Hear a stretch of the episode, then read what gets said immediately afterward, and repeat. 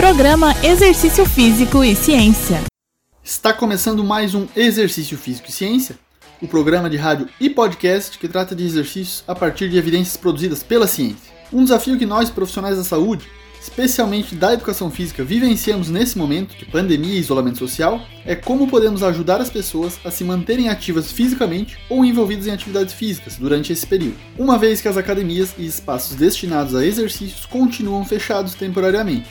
Dessa forma, temos responsabilidade frente à promoção de um estilo de vida ativo com a prática regular de atividade física, com o objetivo de promover principalmente a saúde mental da população nesse crítico período. Nesse sentido, precisamos nos adaptar à realidade, que é a quarentena e o isolamento social, o que pode significar quebrar paradigmas de atuação em nossa área. O importante ponto é o uso de tecnologias que nos permite de forma online auxiliar a população a aumentar os níveis de atividade física, a chamada Web-Based Physical Activity, ou seja, a atividade física baseada na internet. Essa tem demonstrado efetividade ao modificar comportamentos das pessoas, incluindo os exercícios. Os resultados podem ser explicados devido ao automonitoramento e estabelecimento de metas pelos praticantes bem como por seus baixos custos de implementação. Essas são vantagens que o exercício em casa oferece. É só você observar quanto conteúdo você pode acessar gratuitamente no Instagram ou YouTube para guiar suas atividades físicas em casa. Vejamos o lado positivo: as pessoas estão sendo estimuladas a se exercitarem de uma maneira que possam escolher de acordo com a sua vontade, no sentido de selecionar o tipo, o horário, a duração, frequência e a intensidade desses exercícios. Essa experiência de autonomia pode ser positiva para o praticante, auxiliando na aderência e na manutenção desse comportamento que é o exercício.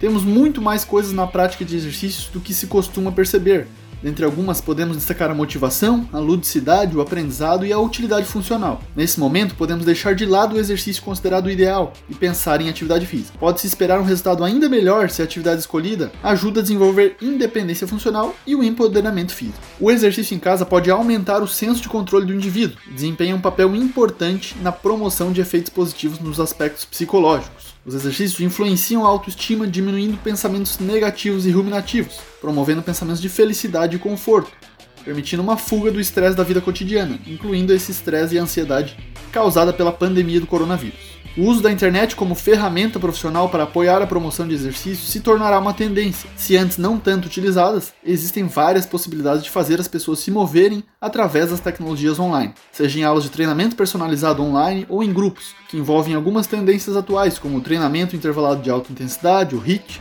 treinamento com peso corporal, treinamento funcional e o treinamento em circuito, ou mesmo práticas como pilates, yoga e meditação. Isso se manifesta por aulas ao vivo, aulas gravadas, a prescrição online, assim como a avaliação pelo profissional, com uma acessibilidade rápida através de smartphones ou tablets. Além disso, essa pandemia nos mostra o que é essencial.